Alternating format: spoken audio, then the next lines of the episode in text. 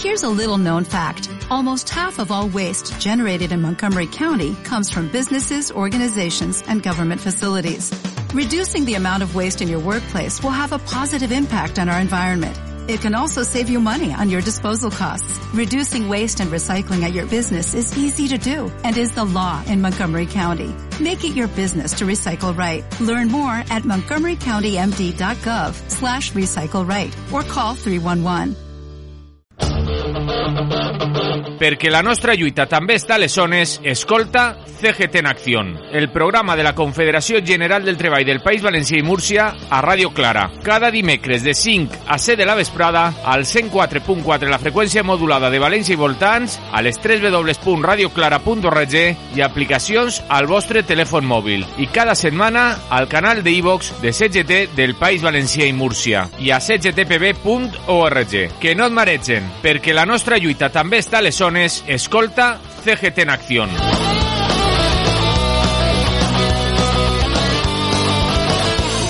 CGT, a través de un informe, ha dado a conocer los datos referentes a la importante y preocupante reducción de personal de, de, personal trabajadoras encargadas de la atención presencial en el Instituto Nacional de la Seguridad Social. Hoy nos visita Sergio Álvarez, trabajador del INS y afiliado al Sindicato de Oficios Válidos de CGT, Zona Sur de Madrid. Hola, Sergio. Hola, buenas tardes. Bueno, Sergio, creo que todo, cualquier ciudadano de a pie se ha dado cuenta de que los trámites que se tienen que hacer en el INS y, las, y la atención es, es cada vez peor, te dan para meses, no hay contestaciones en, la, en, los, en los escritos que van. ¿Qué es lo que está pasando en la, en la en el INS? A ver, lo que está ocurriendo es un cúmulo de circunstancias, ¿no? Por un lado, una falta de la plantilla, por un lado, una mala gestión y por otro unas instrucciones eh, que lo que se pretende ahora mismo es ir hacia la vía digital obligatoria, que luego si queréis me vais preguntando voy diciendo, y esto a día de hoy no estamos preparados, ni la administración ni la ciudadanía, para todo ello. Esto ha creado la tormenta perfecta y estamos en una situación donde estamos trabajando la plantilla más que nunca y donde estamos siendo más ineficientes que nunca. Pero bueno, es que lo de la, lo de la era digital a mí me parece estupendo, pero es que la gente mayor no se puede coger a eso. Y entonces el que tenga que hacer un trámite, ¿a dónde le queda? Tiene que haber también personal para atenderle. A ver, mira, eh, si queréis, no sé el rato que queréis que me explique o cómo veis lo que voy diciendo, pero aquí esto viene de, como consecuencia del plan de digitalización del año 2015. Consecuencia de todo esto, se saca una resolución el 25 de mayo de 2021 eh, por parte de Secretaría de Estado y donde se pone que el canal prioritario a día de hoy va a ser la atención telemática y todo lo demás va a ser residual. Nosotros hemos hecho una investigación eh, mirando los indicadores y objetivos que tenemos como entidad marcados en la Ley de Presupuestos Generales del Estado y os puedo decir que de 2019 el CAIS tenía la obligación de atender a 8 millones de personas sin embargo, en 2022 atendemos a, a 4 millones de personas. Eso implica una reducción del 50%. Pero lo que es atención presencial como tal se ha reducido a 2.300.000 personas. Es decir, que estamos dejando a 5 millones de personas fuera. A todo esto nos encontramos con una plantilla que según las, en abril de 2022, según datos dados por la propia Subdirección de Recursos Humanos, nos falta un 27% de la plantilla. Nos encontramos con una informática privatizada a día de hoy y es una auténtica locura. ¿Qué es lo que está ocurriendo con todo esto? Y luego, si queréis, voy dando más datos. Pues lo que hay, y ahí está el informe del Defensor del Pueblo del año 2021, que ni hay citas previas, los teléfonos telefónicos están colapsados y existe una brecha digital. ¿Cómo se soluciona la brecha digital? Pues la brecha digital se está solucionando, por desgracia, dando cabida a las gestorías. Mucha gente va a lugar a las gestorías en este tipo de situaciones. Gente que no puede, gente que va a una biblioteca a pedir un, un correo electrónico. A todo esto hay que añadir que se ha asumido el ingreso mínimo vital. El ingreso mínimo vital, daros cuenta que es gente con pocos recursos y le estás obligando a tener acceso a telefonía, a internet, etcétera, etcétera o a gastos de gestoría, como tú bien estás diciendo. Porque claro, el que no sepa o el que no pueda tendrá que acudir a algún sitio para que le responda, porque si no te quedas en el limbo. Claro, mira, el tema de ingreso mínimo vital, yo os puedo dar datos de que, por ejemplo, y según datos sacados además del informe del, del Defensor del Pueblo del año 2020, en la Dirección Provincial de Madrid se han dejado solamente de admitir en solicitudes el 16%. Es decir, yo mañana me quiero presentar una solicitud de una jubilación y tengo 53 años, a mí se me tramita, se me admite la solicitud, pero luego se me va a denegar porque no cumplo con los requisitos. Sin embargo, a los preceptores del IMV simplemente se les inadmite la solicitud. Es algo que directamente, que la ley de procedimiento administrativo no permite. Pero es más, cuando se rechaza o se inadmite, no se pone el motivo de la inadmisión, con lo cual no sé cuál es el motivo porque se inadmite o por el motivo por el cual se me rechaza el ingreso mínimo vital, con lo cual me encuentro en situación de indefensión. Esto lo dice muy claro el informe del Defensor del Pueblo del año 2021. No es una cosa que diga CGT, es que lo dice el informe del Defensor del Pueblo. Claro, porque si yo no sé por qué no me la admiten, no puedo, no puedo alegar mis, mis aportaciones para en contra de eso, ¿no? Efectivamente. Yo no sé si es porque no estoy empadronado, no sé si es porque supero las rentas, no sé si es porque la unidad de convivencia es la adecuada.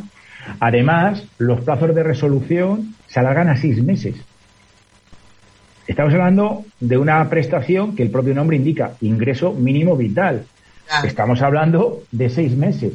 Es decir, yo trabajo de un teléfono, que es el teléfono de atención telefónica y telemática, y si a mí alguien me llama, alguien me llama, a los seis meses, como está, le tengo que decir que tenga que seguir esperando, porque no hay posibilidad ninguna de hacer ninguna incidencia.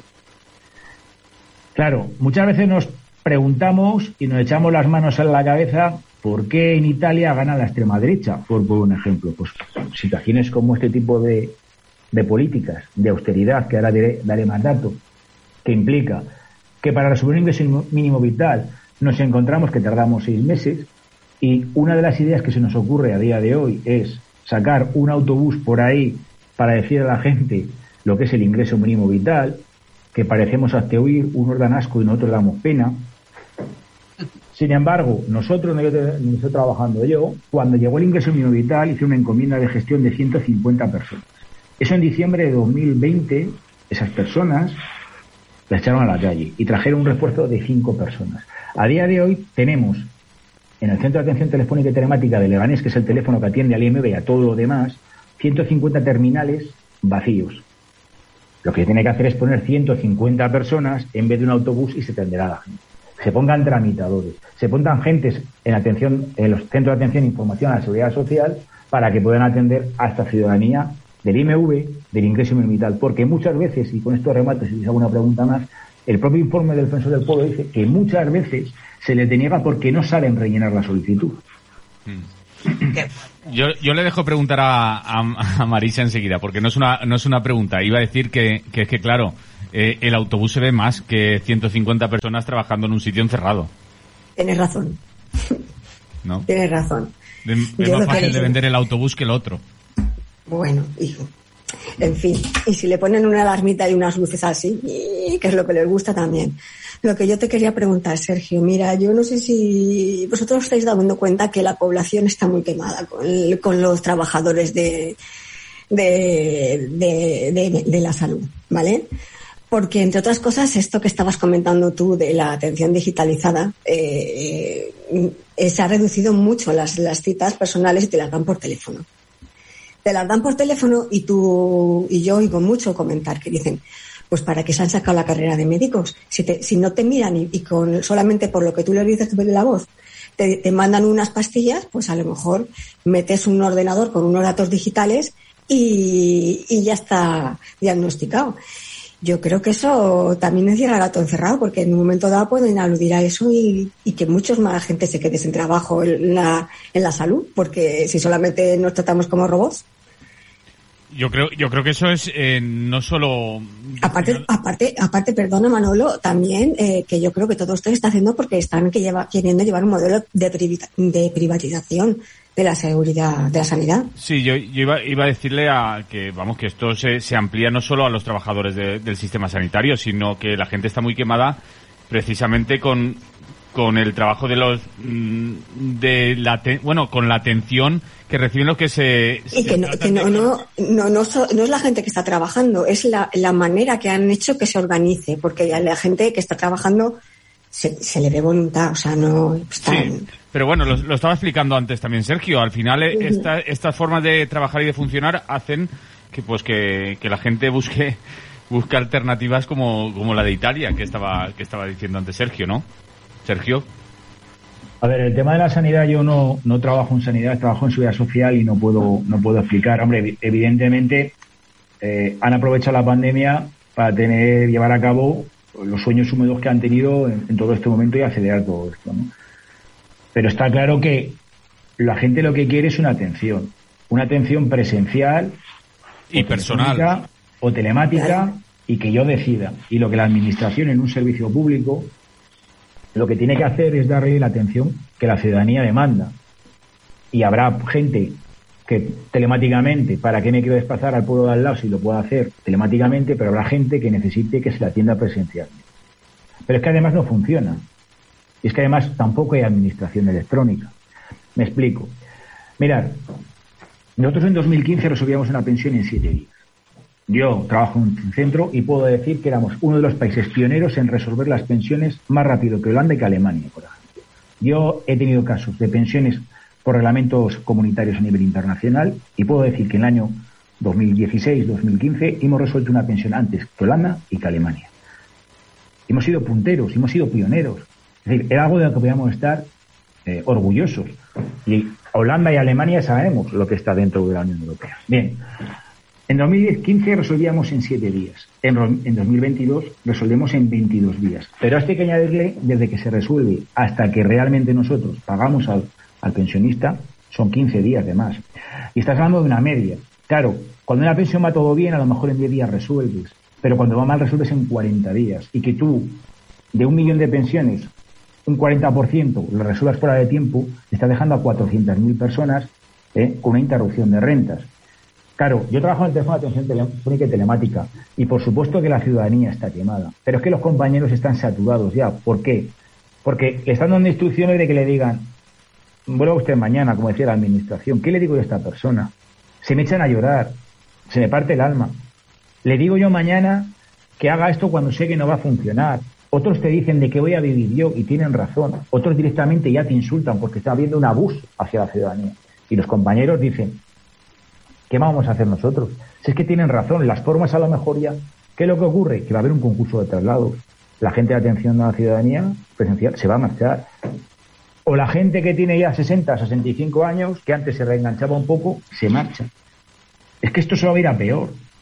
Ya, por ejemplo, la ciudadanía está organizando y está haciendo una recogida de firmas para que den atención presencial. Es más, a los pensionistas en los bancos les han dicho el Ministerio este de Competitividad que tienen que hacer atención presencial a los bancos y que no tiene que haber un tiempo de espera. Sin embargo, la Administración, la Seguridad Social, ¿eh? está hablando de IMV y de pensiones, pero esto está por hablar al Fogasa y al SEPE. La situación es la misma. O sea, yo tengo una compañera, mi compañera, que trabajan con decoraciones, que te dé una medalla ahora, dentro de tres meses, te da relativamente igual. Pero no te da igual que te paguen el paro, o te paguen el Fogasa, o te paguen una pensión o una incapacidad temporal de aquí a tres meses. Pero es que pretende ir a más pretende que el nacimiento y cuidado del menor, lo que era la antigua maternidad y paternidad, pretenden que se haga todo de manera telemática. Yo he tenido llamadas de gente que es encafradora y dice, a mí, yo entiendo de pilares, pero a mí no me tengo por qué entender yo de, informática. La gente joven hay de todo, pero la brecha digital no solamente de la gente mayor, es la gente con, con, con pocos recursos. Hay gente que es analfabeta funcional, porque no saben utilizar la informática, le estás obligando. La administración pública es un servicio público, no es el servicio de nadie, es el servicio de todos y de todas. Y por lo tanto tenemos que atender a los ricos, a los pobres, a los altos, a los bajos, a los guapos y a los feos. Eso es nuestra obligación. Y es que además hay otra cosa que nadie está diciendo. Bien, nosotros hemos investigado del año 2015 al año 2021 de lo que realmente está en el presupuesto, en la ley de presupuestos general del Estado. Todos los gobiernos, ahora mismo estamos en plena campaña del, presupuesto general del Estado, es una foto de salida. Pero nadie se da cuenta de la foto de llegada. En la foto de salida siempre dicen que son los presupuestos más sociales, que, que vamos a poner más que nunca gente y tal. Nosotros podemos decir que durante el año 2015 a 2021 se han dejado de gastar 165 millones de euros en personas. Eso haría más de 800 personas con esas 800 personas nosotros no tendríamos los problemas que estamos teniendo a día de hoy. Pero es que más, cuando esta organización a la que yo represento, que es CGT, hemos hecho dos quejas al defensor del pueblo, nos dijeron lo siguiente. Una, el secretario de Estado de Seguridad Social y de Pensiones que iban a hacer una modificación de la RPT en aquellos sectores críticos, entre otras cosas, y una oferta de empleo público. De atención presencial y telefónica, la oferta de empleo público han sido cero personas en 2021 y en 2022. Y esas modificaciones de las, de las RPTs críticas han sido 13 puestos de libre designación que han empezado a cobrar las retribuciones antes del nombramiento en el BUE. Dos de ellos han sido asesores eh, de la directora general. Es decir, tenemos una directora general que en el año 2020 cobraba 90.000 euros, 5.000 euros más que el presidente del gobierno, y ha pasado de tener dos asesores a tener cuatro vocales asesores, con un complemento específico de 21.000 euros. Yo, que soy un trabajador de 25 años la administración, mi sueldo, mis retribuciones brutas son de 26.000 euros. De eso estamos hablando. Esta es la situación que nos estamos encontrando, es que no se gasta en el dinero. Luego han creado más de 214 puestos de comisiones de servicio, la mayoría de niveles 26 y 28, para situaciones tan kafkianas como acudir a la televisión española o a la radio o a Tuti y decirles cuáles son las prestaciones que tiene la ciudadanía. O para resolver reclamaciones que deja la ciudadanía ante la Secretaría de Estado o ante el Ministerio. O para resolver preguntas parlamentarias o iniciativas de los grupos parlamentarios. Es decir, una administración hostil hacia la ciudadanía que lo único que interesa es la fachada de cara a los grupos políticos y a los medios de comunicación. Vuelvo a insistir, estamos pidiendo algo tan sumamente revolucionario como que las partidas presupuestarias se ejecuten en su totalidad. Y esto es como consecuencia del artículo 135 de la Constitución española, que de aquellos polvos estos lodos, y de la ley de estabilidad presupuestaria, que prefieren dejar de gastarse 165 millones de euros, 165 millones de euros en personal, y prefieren pagarlo en deuda pública. Sin embargo, nos encontramos que es necesario aumentar, aumentar el gasto militar. Y ahora pretenden comprar un avión que creo que se denomina el F-35, que dicen que es una maravilla. Una hora de vuelo cuesta 26.000 euros de ese avión, más lo que cuesta hacerlo. Debemos saber lo que queremos realmente y cuáles son nuestras necesidades. Y las necesidades de un Estado de Derecho son estas. El ingreso vital, las pensiones, la educación, la sanidad, salvamento marítimo, los montes, la limpieza de los montes, y así podemos estar con un largo etcétera. Ya puedo indicar que nosotros de la federación donde yo estoy, lo que vamos a hacer es una campaña que se va a mantener a lo largo del tiempo, donde que la Internet sea una opción, una obligación. Y también queremos la recuperación de la plantilla de las administraciones públicas. Porque habrá funcionarios como en todos lados, como hay taxistas, como hay fontaneros, como hay de todo. Pero la mayoría de la plantilla lo que quiere es que la dejen trabajar. Que la quieren dejar trabajar. El compañero que está en el CAI lo que quiere es atender a la ciudadanía y no tener que estar pegándose con la puerta a decirles que no pueden entrar. Mira, la administración electrónica, para que veáis, supone hasta siete pasos más que si tú vas a la ventanilla y entregues directamente la solicitud. Con una burocracia tal que tú te puedes encontrar con intervención general del Estado, que si yo soy el representante y presento la autorización y la firmo yo digitalmente y mi representado la firma de manera manual, me la rechazan. es decir, lo único que estamos haciendo es generar una serie de situaciones que estamos alargando las pensiones. Y sin embargo, tenemos una especie de gestores que viven en el triunfalismo y en su mundo virtual, con que estamos poniendo, por ejemplo, en medio de trabajo, videoconferencias, o que hacemos OTTs, o eh, que podemos mandar certificados, etcétera, etcétera. Dejamos de atender a 5 millones este año de personas en atención telefónica, en atención presencial, y pretenden que la atención telefónica con videoconferencias de 10 al día supla la falta de atención presencial. Es como si un barco se hunde por una vía de agua y me dan una bomba de agua de extracción, me dan cucharillas para ese tipo de situación. No tiene sentido. Esto va a buscar al desastre. No es que, y además una cosa, y ya termino, me la pregunta que queráis. Esto no es consecuencia de la pandemia. ¿eh? La pandemia ha acelerado esto. Pero esto íbamos abocado aquí a dentro de dos, tres, cuatro o cinco años. Pero bueno, Sergio, y entonces no hay, no hay eh, voluntad de suplir los puestos de trabajo que faltan, porque entendemos que la ciudadanía, como decía Marisa, está muy quemada, pero es que vosotros tenéis que estar también saturadísimos y hartos de que eso, como tú bien dices, habrá gente que, que sea comprensible y que hable contigo, habrá otros que os insulten y no tenéis necesidad de, ese tipo de cosas. No sé, no hay previsto ninguna ninguna convocatoria para plazas para suplir los puestos que están sin, cumplir? A ver, hay, hay convocatorias, hay, hay situaciones, pero es que el problema es que estamos dando una pastilla. En vez de ir a la causa, no estamos teniendo cuáles son nuestras problemáticas. Me explico. A ver, meten un personal voluntario, ahora mismo personal interino. En mi puesto de atención telefónica 20, van a meter 20 personas. Bueno, está bien que metan 20 personas a que no metan ninguna, pero es que hemos pasado de perder 150 personas y ya teníamos 16 plazas. Lo están apostando todo a la administración electrónica. Pero es que además es una administración electrónica low cost. Encima, ¿no? Claro. Si tú haces una transición hacia la administración electrónica, mete dinero. Otra cosa es que discutamos si estamos a favor o estamos en contra. Por no tener, no tenemos un teléfono de soporte informático. Tú mañana te metes a tramitar una pensión, no puedes firmar y tienes que llamar al teléfono. Yo soy un informador, un gestor de prestaciones. A mí me preguntas de vida, me preguntas de lo que sea, y si no lo sé, lo tengo que saber, lo cojo, lo pregunto y lo miro. Pero no me digas porque el sistema informático, por qué no Java, porque no soy informático. Entonces, estás obligando a la gente a ponerla, a utilizar la administración electrónica y no tienes un teléfono de soporte informático, porque no hay gente. Porque eso implica un nuevo crédito presupuestario. El IMV, que está todo el día con el autobús, por no tener, no tenemos ni una aplicación informática propia del IMV.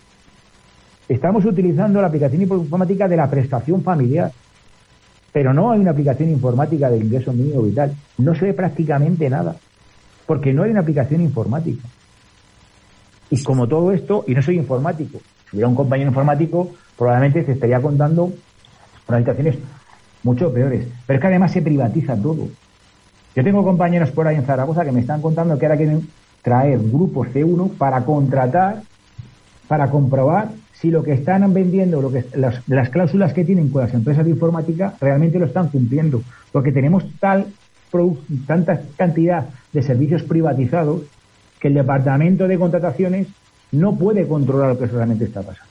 La limpieza está privatizada, la seguridad está privatizada, el mantenimiento está privatizado, la vigilancia de la salud está privatizada, el teléfono, por ejemplo, que tenemos de la Tesorería General de la Social está privatizado.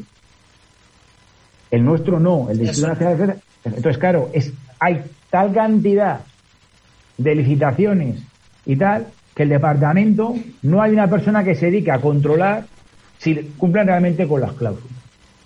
Entonces, claro, es imposible. Tú tienes que saber los modelos que tú eliges y luego tenerlos claros. Si tú apuestas por una administración digital, o metes dinero y formación, o no funciona. Y ni ha metido dinero ni ha metido formación. ¿Y quién paga eh, las consecuencias? La ciudadanía. Vuelvo a reiterar, en Madrid, por ejemplo, ha habido días que han tratado de resolver de medio una pensión. En febrero de 2022, 45 días. A eso añádele 15 días para que te cobren. Y empieza a contar cuando entra en el sistema. Que tú haces una presolicitud, igual tardan otra semana, otros 10 días en entrar dentro del sistema. Ha habido meses que estamos a dos, dos meses y medio. De media. Habrá pensiones que tarden tres y cuatro meses. Yo para pagar una incidencia en Madrid o en Tenerife, tiene que haber cuatro meses sin cobrar la pensión. Y lo que le tengo que decir al ciudadano o a la ciudadana es, no se preocupe que luego cobra de carácter retroactivo. Pero la persona no, cobra no come con carácter retroactivo. Tiene que pagar todas sus facturas, tiene que pagar la luz, más toda la inseguridad que le está generando, etcétera, etcétera, etcétera. Por ejemplo, con la inclusión de beneficiarios, cuando tienes un menor. Ayer estuve en el que de Móstoles y me dijeron que había más de 10.000 solicitudes pendientes de entrada de personas con beneficiarios y luego te vas al ambulatorio y te ponen problemas. Cuando la ley del menor dice que hasta los 18 años tienen que atender a ese menor. Claro, se junta las churras con las merinas, el hambre con la ganas de comer siendo castizo. El ambulatorio que debería atender a todo el mundo y a las mujeres embarazadas hasta los 18 y menores de 18 años y el Instituto Nacional de la Seguridad que tiene atasco de la leche. Pero es que te vas al teléfono, llamas con nosotros y te encuentras con lo siguiente. Hay un reglamento de incidencia que te dice que si tú llamas de Barcelona o de Valencia al mes te hago la incidencia, pero en Madrid te la hago a los dos meses y en Baleares a los cuatro. No hay, no hay incidencia ninguna. Esta es la situación real que sufre la plantilla y que sufre como, consecuencia de esto eh, la ciudadanía. Sergio, eh, el tema es, me parece que hay muchísimo de qué hablar, para eso también te quería hacer una pregunta, pero vamos fuera ya, muy fuera de tiempo. Yo creo que podríamos emplazarte a continuar con este tema porque creo que aquí hay mucho de lo que hablar y podríamos seguir hablando otro día. ¿Te parece bien que te llamemos otro día y continuamos hablando? Cuando queráis. Pues lo vamos a dejar aquí porque ya estamos muy fuera de tiempo. Estaremos en contacto contigo y continuaremos continuaremos hablando porque vemos que aquí hay tema, pero tema que te quema. No se puede permitir que la gente esté, como estás diciendo tú, dos, tres meses sin cobrar una pensión y, y, no se puede permitir que se le esté tratando a la gente como si fuéramos ganado. Hablaremos en otro momento contigo. Muchas gracias por habernos explicado un poquito la situación y ya la ampliaremos más adelante. Gracias a vosotras y nos vemos, ¿vale? Salud. Nos vemos. Salud. Porque nuestra lucha también está en las ondas, escucha CGT en Acción, el programa de la Confederación General del Trabajo del País Valenciano y Murcia en Radio Clara, cada miércoles de 5 a 7 de la tarde en el 104.4 de la frecuencia modulada de Valencia y alrededores, en www.radioclara.org, en las aplicaciones en vuestro teléfono móvil y cada semana en el canal de iVox de CGT del País Valenciano y Murcia y en cgtpv.org. Que no te líen, porque nuestra lucha también está en las ondas. Escucha CGT en acción.